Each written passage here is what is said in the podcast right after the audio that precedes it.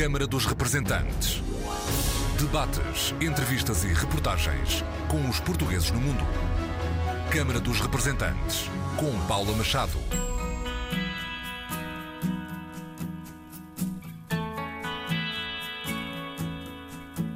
Olá, bem-vindos ao Câmara dos Representantes. Aplausos para Ricardo Comori, o primeiro e único chefe português premiado com medalha de ouro e certificação em cozinha japonesa para chefes estrangeiros, reconhecida pelo Ministério da Agricultura, Florestas e Pescas do Japão.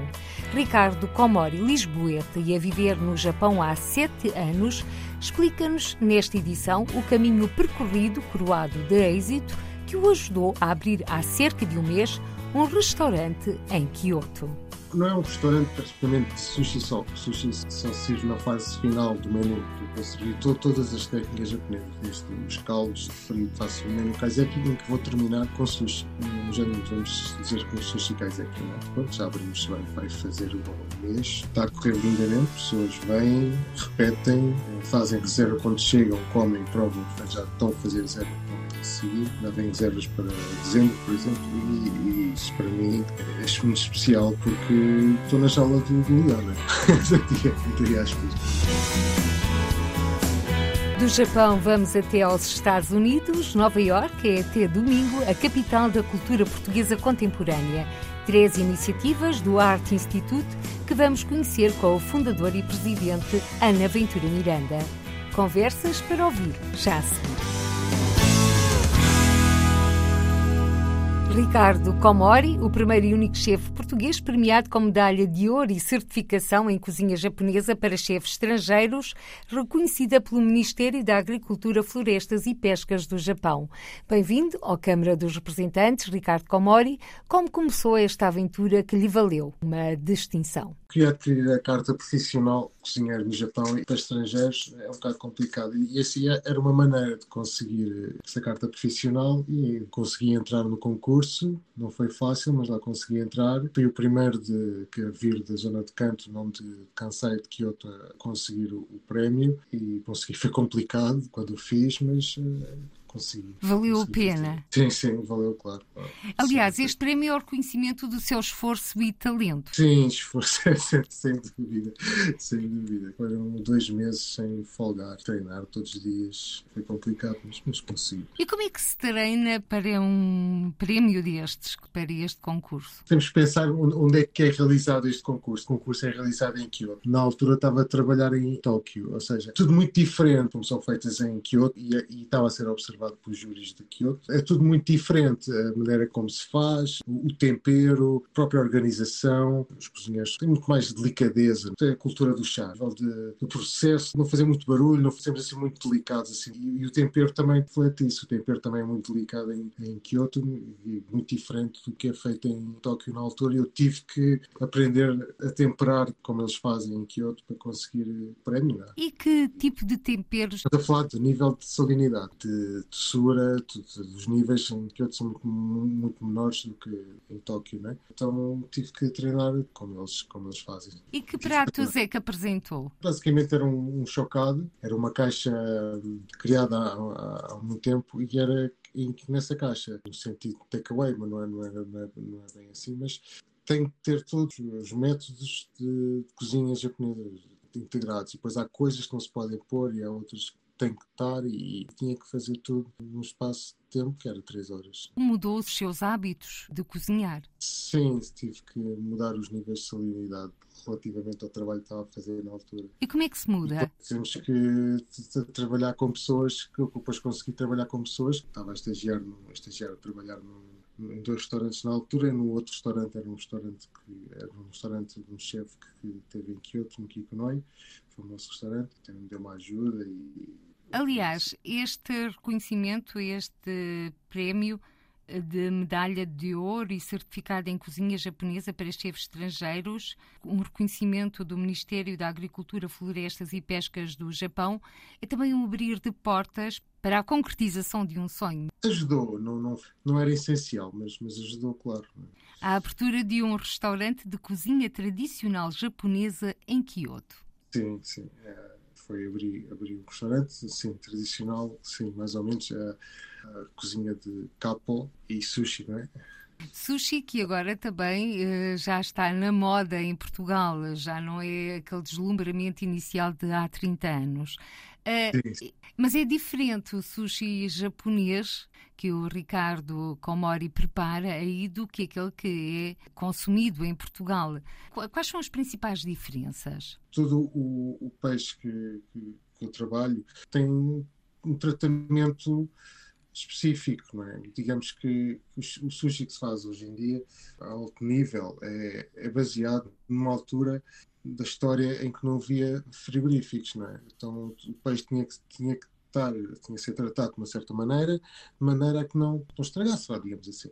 E é claro que essas maneiras vão, vão potenciar o sabor, essas, essas, técnicas vão potenciar o sabor do peixe, é? Relativamente ao peixe fresco que nós compramos no dia a dia, é? Se eu comprar um peixe fresquíssimo agora, o peixe se calhar vai estar muito rígido, não é? Carne muito rígida. Se eu deixar durante mais algum tempo a descansar, se calhar durante um, passado uma semana, se calhar já tem umas características mais suaves e já, já, vai, ser, já vai ser muito melhor e com muito mais sabor. Né? E é basicamente esse sushi que se faz, chamado Edomai Sushi, né? dedo, no período dedo, é a maneira como, como, como se faz. Né? Ao mais alto nível, de, de, difere de fazer um, um sushi normal, né? não é? Hum. Naquela altura era normal, agora é diferente diferenças que se sente no paladar. Agora, ah, olhando o seu o restaurante, que já está a funcionar, um restaurante de sushi na área de Tango, norte de Kyoto, abriu esse restaurante, mas só serve menus de degustação. Sim, só degustação. Não, não é um restaurante praticamente de sushi só. Sushi só, uh, só, só serve na fase final do menu. Estou a servir to, todas as técnicas japonesas, desde desde os caldos, desde fritos, desde tudo. Faço um género de menu kaiseki em que vou terminar com sushi. É mais ou menos assim, um, um género, vamos dizer, com sushi kaiseki, né? Pronto, já abrimos, vai, vai fazer agora um mês, não me engano. Está a fazer um mês está a correr lindamente, pessoas vêm, uh, repetem, uh, fazem reserva quando chegam, comem, provam, já estão a fazer reserva para o mês a seguir já tem reservas para dezembro, por exemplo, e, e isso para mim é muito especial porque estou na jaula do, do leão, né? entre aspas, né? E, e, e, estar a conseguir é, é, é lisonjeante, né? Aliás, para qualquer chefe e sobretudo para o Ricardo Comori, nascido em Lisboa, o ver os seus pratos repetidos e marcações contínuas deve-lhe encher a alma. Sim, claro, claro. E também é um sinal que está no bom caminho. Sim, vamos mentir, neste momento estou basicamente a trabalhar sozinho na, na cozinha, a trabalhar com a minha mulher também, era também de receber uh, chefes uh, para eventos, chefes uh, de Portugal, chefes aqui também do Japão, chefes que queiram aprender cozinha japonesa, não é? Também, mas, e, e é bom porque estar a conseguir e, e, poder então planear, não é? E também por morar na zona onde moro, que esta zona é excelente eh, a nível de produtos, eh, a nível de, de stress, que não há. Estou numa zona rural. Foi um bocado complicado de gerir, não é bem gerir. Uh, queria vir para aqui, mas estava com medo que não, que não resultasse, porque realmente não é uma zona de muito movimento, não é? Relativamente à, à zona de Kyoto em si, mesmo central mas devido ao facto de não haver assim muita restauração, também me deu um bocado de coragem para conseguir uh, vir para aqui e, e, resultou. Ainda bem que está a resultar e está de parabéns, não só por conseguir abrir um restaurante aí em Kyoto e ao mesmo tempo por este reconhecimento pelo Ministério Japonês da Agricultura, Florestas e Pescas. Ricardo, antes há um ano, também foi uh, galardoado com um certificado em cozinha japonesa pelo Instituto de Culinária de Kyoto. Esse certificado tem a ver com o outro do, que eu tinha feito já em Kyoto, foi receber o, o prémio relativamente ao que eu tinha feito anteriormente, há dois anos. O Ricardo vai de Lisboa, de viver há sete anos no Japão e de há cinco anos para cá tem acumulado, entre aspas, distinções. Sim, sim, sim. Com muito trabalho. E como é que se trabalha para ganhar estas distinções e para se ser cada vez melhor chefe em cozinha japonesa? É, basicamente é, é, o que trabalhar como eles fazem aqui, é, é todos os dias lutar, todos os dias uh, trabalhamos muitas horas, cerca de 16, pode, pode chegar a 18 horas por dia, um dia tem 24, não é? Às vezes quando dormimos é no chão, mas uh, acontece muitas vezes essas situações no Japão e é lutar todos os dias e, e não desistir, não é? Dar um na parede, digamos assim, e, e, e seguir em frente. Já teve momentos menos bons? Claro, claro, claro que sim. Muitos não sou, não, não sou eu. É muito complicado. É muito complicado começar uma, uma carreira de cozinhar no Japão, sobretudo no início, não é? quando os mais jovens. É, é muito, muito duro. É a cultura de trabalho deles, a maneira como, como os jovens são tratados pela, pelos mais velhos, em certas uh, ocasiões, é, com, é complicado. Mas a mentalidade está a mudar para melhor, ainda bem. Mas antigamente era, era bastante pior. Mas, mas havia situações complicadas, paredes buracadas quartos de, de amigos meus, não é? Que chegaram a casa completamente com a cabeça alterada, não é?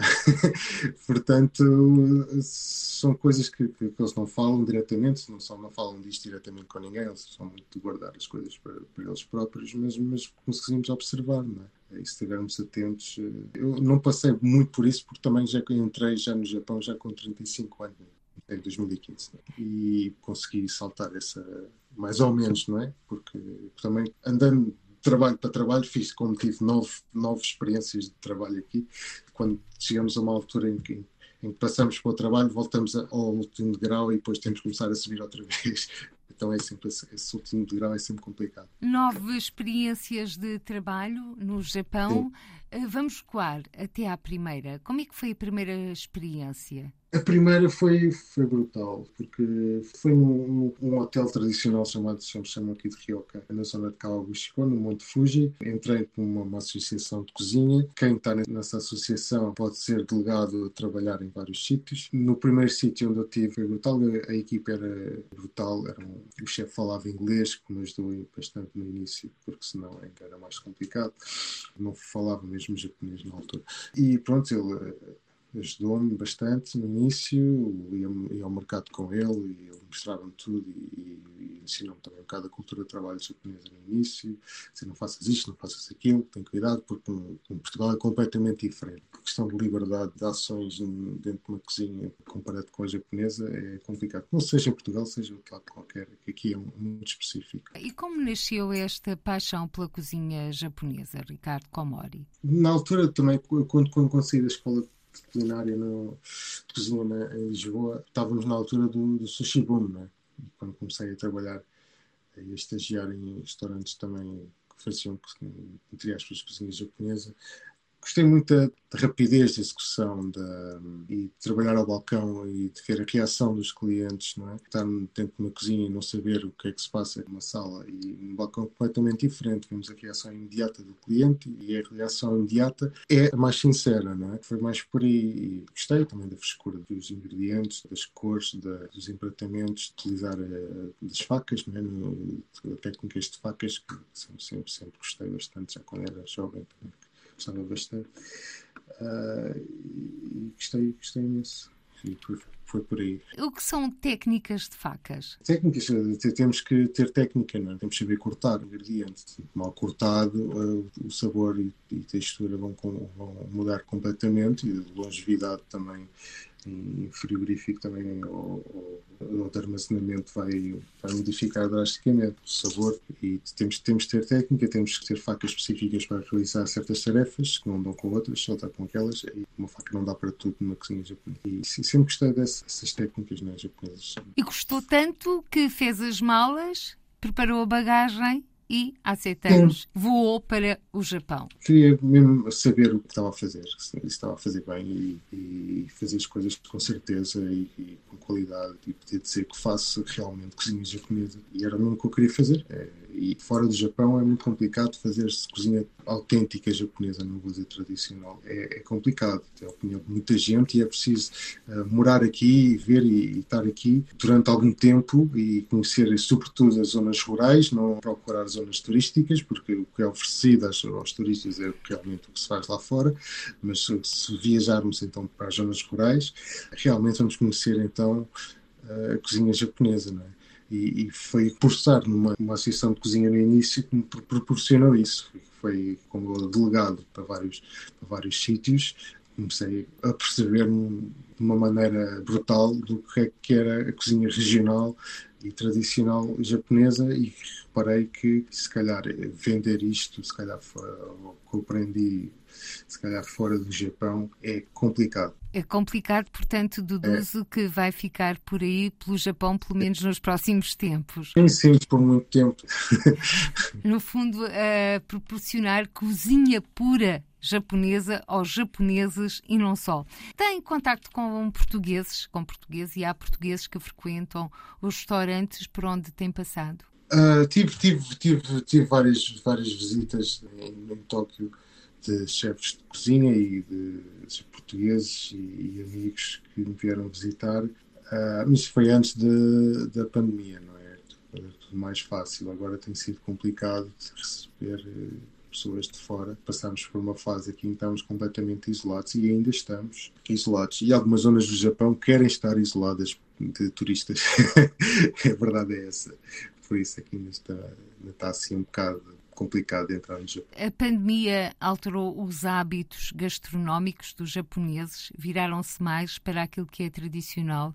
Para hum. aproveitar os produtos que são cultivados uh, localmente?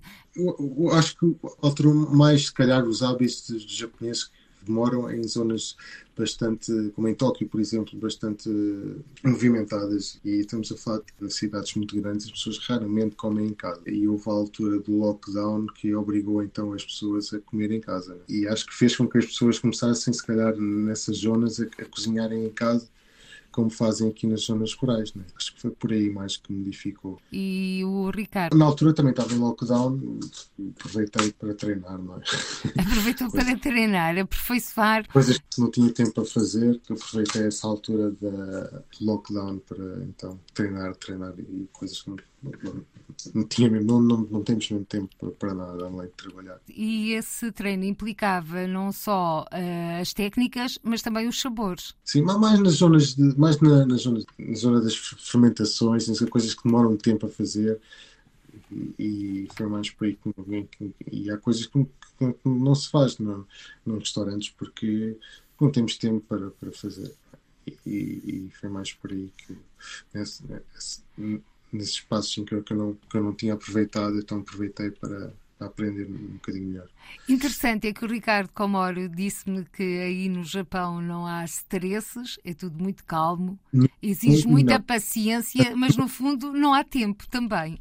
No Japão há muito stress, não, estou a falar, não te falei, foi na zona onde eu moro. Em Kyoto. do, do restaurante, sim, sim, em Miyazu, que é, que é uma zona mais rural, mais afastada do centro de Kyoto, mas, mas é Kyoto na mesma, mas é, muito mais calmo. Já consigo gerir o meu próprio tempo, já consigo gerir a minha própria cozinha, já basicamente. E, e tem, tem, sido, tem, sido, tem sido muito bom e estou numa zona com excelentes produtos. Tenho, tenho um mar a 5 minutos de casa, tenho um bom peixe, tenho montanhas, temos vegetais brutais aqui e, e, e também foi, foi também tenho a oportunidade de fazer de produzir os meus vegetais também e estou a adorar. Né? E que vegetais são esses? Não, neste, momento, neste momento é vegetais de verão, né? é o que eu estou a, a, fazer. O Japão é muito. É, em, relação, em relação a outros países, o Japão tem, tem, tem muita umidade, não é? E é excelente, é excelente para, para fazer para, para a agricultura, né?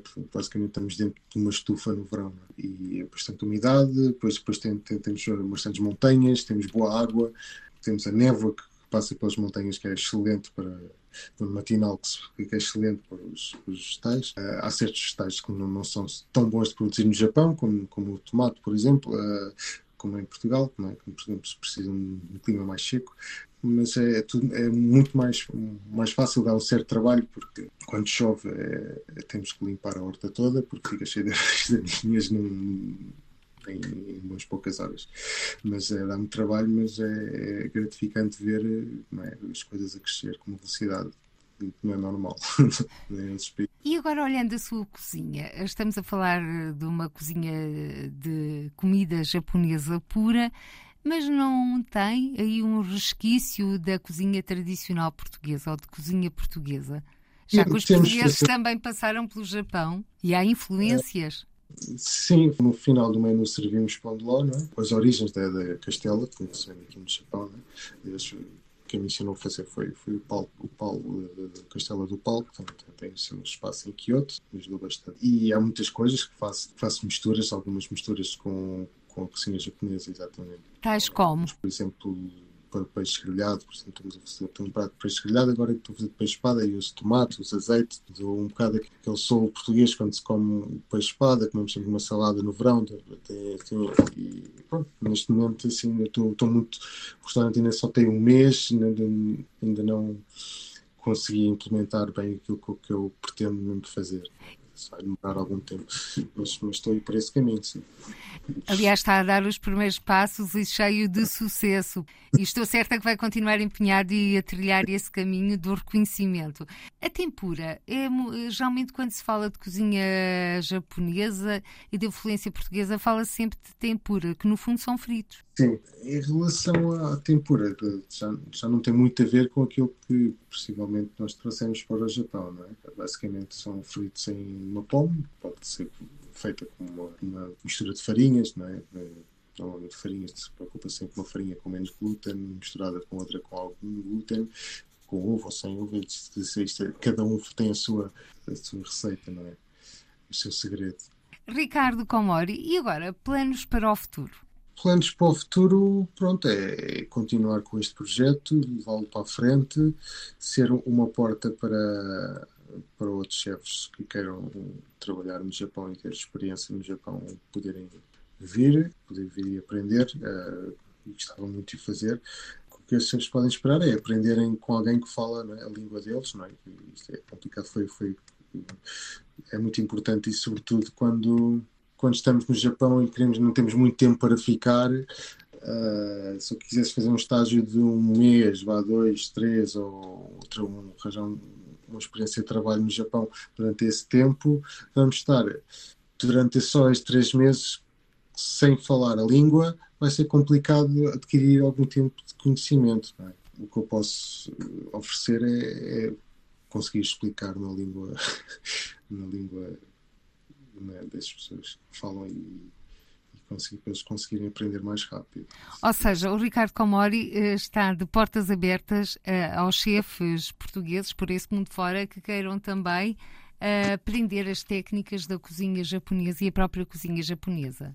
Sim, será um dos objetivos, um dos objetivos ser também ser também um restaurante que possa também oferecer conhecimento e ser uma escola também para os jovens que queiram aprender passar. Para quando passar de, dessas intenções e desses objetivos aos atos? Basicamente, quando, quando esta situação terminar e se ser, ser fácil, ser fácil, então as pessoas conseguirem viajar de um lado para o outro. Neste momento, também por causa da situação da Rússia, não é fácil vir para o Japão nem sair do Japão os preços são completamente diferentes, mas uh, quando as coisas estão de se normalizarem, espero eu, espero, espero receber aqui amigos e também fazer eventos de, com outros chefes. Né? Vamos então ficar a aguardar e na reta final desta nossa conversa não posso deixar de lhe perguntar o que é que sente mais falta? A família, não é? A família é sempre faz mais falta, não é? Isso é, é um bocado é eu sinto mais falta e, e também, também uh, um bocado a liberdade é? que temos em Portugal de, ou, ou, noutros, ou noutros países uh, que, que, não se tem aqui. Não temos, talvez aqui não seja assim tanto, mas se calhar numa zona mais, mais movimentada, com mais habitantes, não temos muita liberdade de sermos nós próprios uh, no Japão. Nem ninguém tem, nem, nem eles, nem para um estrangeiro é o que, é o que faz mais, mais falta quando está no Japão, é possibilidade de sermos nós próprios e agirmos e com as nossas crenças e, e, e, como queremos e sermos, sermos honestos e é muito complicado aqui no Japão ser assim. Feitas as contas, é o deve e o haver de quem persegue uns sonhos, mas depois tem de abdicar de outras coisas. Sim. Não sinto falta do, da cozinha portuguesa, de um cozido, de uma feijoada, O arroz doce, acredito que seja fácil de confeccionar por aí, de encontrar os ingredientes. Sinto, claro que sinto, sinto falta de, de pratos cheios, né? Dos cozinhados da mãe. Claro que sim, claro que sinto falta. Ricardo Comori, um português nascido em Lisboa e há sete anos no Japão. Um português medalhado, é o único chefe português distinguido com a medalha de ouro e certificação em cozinha japonesa para chefes estrangeiros reconhecida pelo Ministério da Agricultura, Florestas e Pescas do Japão. Muito obrigada, Ricardo Comori, por ter aceito este nosso convite para participar no Câmara dos Representantes.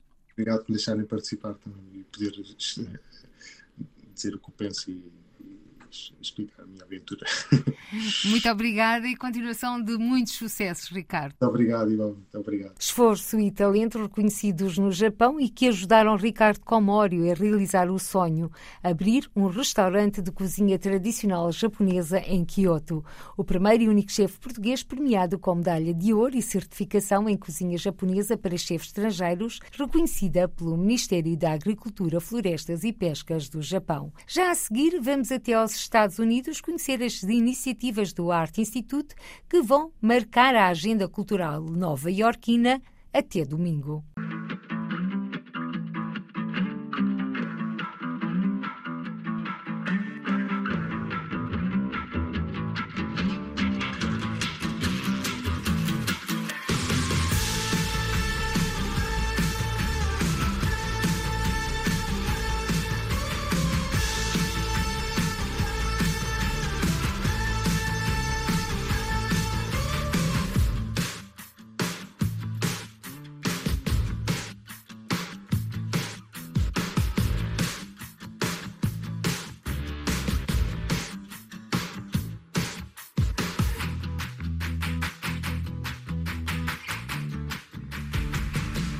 Nova Iorque é até domingo a capital da cultura portuguesa contemporânea. Com a assinatura do Arte Instituto, o Sou volta a fechar uma rua para celebrar a herança portuguesa. No Central Park vai ouvir-se música portuguesa e há curtas em português para ver e ouvir. Ana Ventura Miranda, fundadora e presidente do Arte Instituto, bem-vindo à Câmara dos Representantes.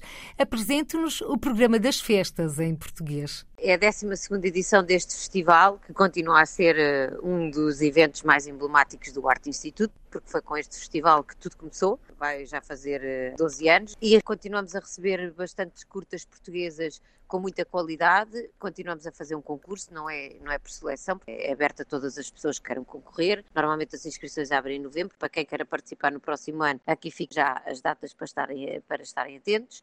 E depois, eh, esta semana, eh, temos ainda no fim de semana dois grandes eventos uh, que realmente celebram a cultura portuguesa contemporânea e aquilo que, somos hoje, e, e, no fundo a marca Portugal, que é, é também muito do que estamos sempre a falar aqui no Instituto. Vamos ter no sábado a oitava edição do Portugal no Sorro, em que fechamos uma rua portuguesa para celebrar a cultura portuguesa que existe neste bairro de Nova Iorque, é na sequência do filme Os Portugueses do Sorro, que já temos falado aqui e que já muitas pessoas viram, mas nós continuamos a manter este evento de fechar a rua porque achamos que é importante que as pessoas continuem a saber que ao lado dos italianos nesta, nesta área, em Nova Iorque, estavam também os portugueses. Portanto, vamos ter representação das marcas de algumas marcas portuguesas, vamos ter comida portuguesa, alguma música portuguesa, também eventos para crianças e, portanto, vai ser aqui um dia muito bem passado na Sullivan Street, entre a Spring Street e a Prince,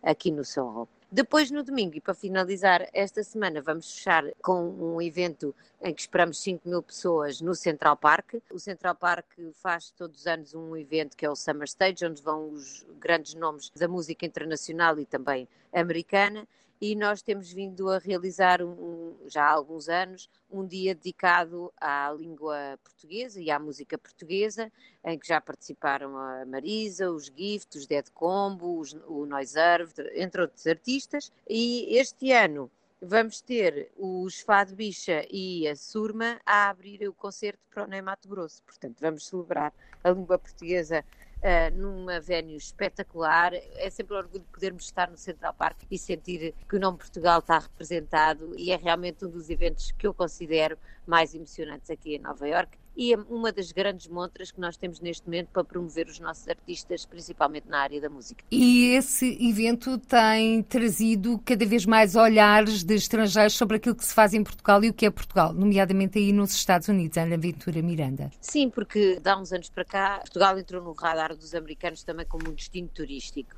E, portanto, estas iniciativas têm um papel fundamental para que as pessoas comecem a perceber que, para além de um país bonito, com boa comida, e com bons vinhos e com, com, pessoas simpáticas, que há também um movimento e uma movida cultural muito interessante. E é isso que nós tentamos fazer, começar a abrir portas e a chamar a atenção, atenção que Portugal também pode ser um país que tem uma cultura que as pessoas venham para ver não só os museus, mas também ver os artistas portugueses. E nesse abrir de portas, tem sentido algum feedback por parte dos norte-americanos e de estrangeiros aí residentes? Sim, o facto de eles voltarem aos eventos e quererem e assinarem muitas vezes a nossa newsletter para saberem afinal onde é que podem ver mais coisas e como nós trabalhamos em todas as áreas, na música, no cinema, nas artes plásticas, na literatura, no teatro, todas estas manifestações culturais acabam por depois puxar as pessoas que gostaram a voltarem outra vez, ou seja, viram um concerto, mas depois se calhar até vêm ao cinema numa vez seguinte.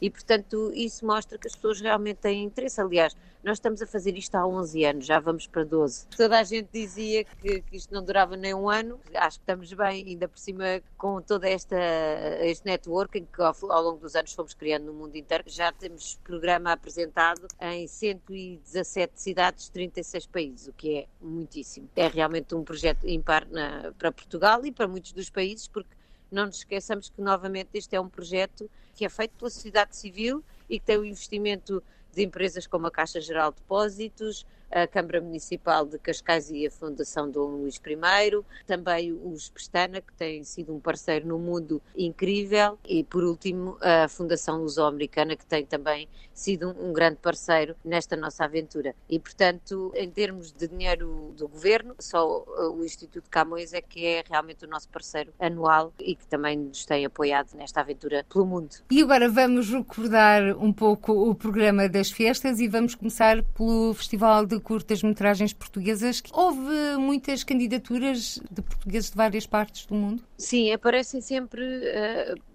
curtas de, de, várias partes do mundo. O ano passado até penso que foi o ano que apareceu mais, mais gente. Temos sempre entre 80 a 100 curtas candidatas, Agora, desde a pandemia, ficamos mais perto das 80. Aparecem até muitas curtas que não são de realizadores portugueses. Temos muita gente a tentar inscrever-se e que nós acabamos, às vezes, por não, não podemos considerar sequer a candidatura, porque isto é mesmo um festival feito para promover os realizadores portugueses e, portanto, não podemos aceitar sem ser eh, realizadores portugueses, estejam eles em qualquer parte do mundo, mas, mas têm que ser realmente portugueses. Este ano, quantas curtas é que vão passar pelo festival? Este ano vão passar nove curtas de géneros diferentes. Temos ficção, a animação, a documentário, que nos últimos anos é, é até um género que tem aumentado muito. O documentário tem-se tem percebido também pelo número de curtas que temos recebido e muitas delas no início era sempre muito ficção, agora temos também sempre muitos, muitos documentários. Dá para nós também percebermos o que é que estas novas gerações, por onde é que estão a enverdar. E as animações são sempre muito bonitas. Muitas curtas de animação que, que valem realmente a pena serem apresentadas no mundo inteiro. E agora, por falar das curtas que devem ser apresentadas no mundo inteiro, o Sul também uh, atravessou fronteiras. Portugal no Sul, que deu origem a um documentário, a várias iniciativas e que vai regressar este sábado, onde podemos ter eh, várias atividades, como já referiu, mas gostava então que me falasse um pouco desta apresentação de artistas portugueses. São novos talentos que vão ser apresentados ao público? Não, este ano e por causa da pandemia resolvemos não trazer artistas ao vivo. Portanto, fizemos um, uma seleção de, de, vários artistas, mais contemporâneos, outros menos contemporâneos, e este ano vamos apresentar só uma playlist com vários géneros, géneros de música. Normalmente, e antes da pandemia, tínhamos sempre artistas convidados. O ano passado ainda tivemos também um, um artista local convidado, mas é ainda complicado trazer as pessoas para Nova Iorque para este tipo de concertos. E, portanto, este ano ainda apostamos nisto e, para o ano já contamos ter aqui da parte da música presencialmente. Depois temos, é, por exemplo, a Ruth Ventura, que é uma artista plástica que residente aqui em Nova Iorque e que também vai ter aqui uma apresentação de, de alguns dos seus trabalhos e dos, dos seus projetos que, que ela desenvolve com crianças e, portanto, ela fará essa ponte com as novas gerações que vão, vão estar aqui no festival.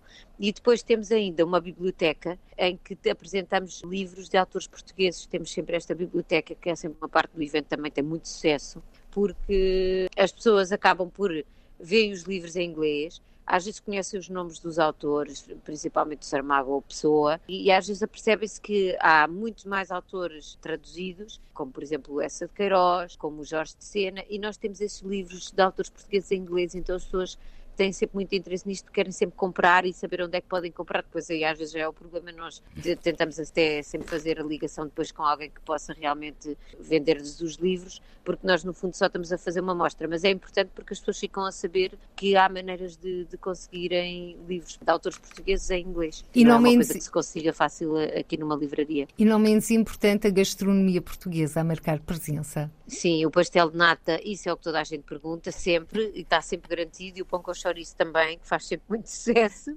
Também este ano eh, até vamos ter também eh, já alguma gastronomia brasileira, por todos os anos eles nos pedem para, para entrar e este ano vamos experimentar, porque desde a pandemia acho que quanto mais trabalharmos em conjunto, eh, melhor para todos, e então vamos ver como é que resulta também, porque temos sempre vendedores brasileiros que querem entrar e trazer a sua gastronomia, pois aqui está uma primeira tentativa de ver como é que isto resulta tudo junto. A Arte Instituto Ana Ventura Miranda pode dizer-se que já é um marco da cultura portuguesa de Nova Iorque para o mundo. Antes da pandemia, nós fazíamos 123 eventos no mundo inteiro. Não há realmente nada comparável, nenhum projeto que tenha ido tão longe, com uma sustentabilidade tão grande, com uma diversidade em termos de áreas, porque nós trabalhamos nas áreas todas, como o Arte Instituto. E eu continuo sempre a, a salientar isto, o mais bonito disto tudo é que foi a sociedade civil que fez, ou seja, é um projeto em que a sociedade civil olhou e viu que podia tentar fazer e acrescentar mais alguma coisa, que na altura, há 11 anos atrás, fazia-se muito pouco, ouvia-se muito pouco ou quase nada em Portugal aqui nos Estados Unidos e daqui conseguimos levar isto tudo para o mundo. Portanto, mostra que nós temos realmente a capacidade de fazer e concretizar. E muitas vezes não podemos ficar só à espera que o Estado ou os decisores políticos venham fazer aquilo que nós queremos ver. E, portanto, aconteça o que acontecer, mesmo que o Arte Instituto acabe em um ano ou dois, ou quando já fez história, porque é realmente um projeto que nunca se viu para Portugal. Não há nada assim com uma abrangência tão grande em termos de geografias, nem de áreas artísticas e nem de longevidade no tempo. Quer o país queira ou não, o Arte Instituto já faz parte da história da cultura portuguesa contemporânea. Ana Ventura Miranda, fundadora e presidente do Arte Instituto, sobre as três iniciativas culturais que de hoje e até domingo vão decorrer em Nova Iorque com a entrada gratuita e a língua portuguesa em pano de fundo. Ana Ventura Miranda, de Lisboa para Nova Iorque, de Nova Iorque para o mundo, fundadora e presidente do Arte Institute, há 11 anos a divulgar a língua e a cultura portuguesas. Ainda nesta edição, conversamos com Ricardo Comori, o primeiro e único chefe português premiado com medalha de ouro e certificação em cozinha japonesa para chefes estrangeiros, reconhecida pelo Ministério da Agricultura, Florestas e Pescas do Japão. Por hoje ficamos por aqui. Até ao próximo encontro. Seja feliz. Câmara dos Representantes.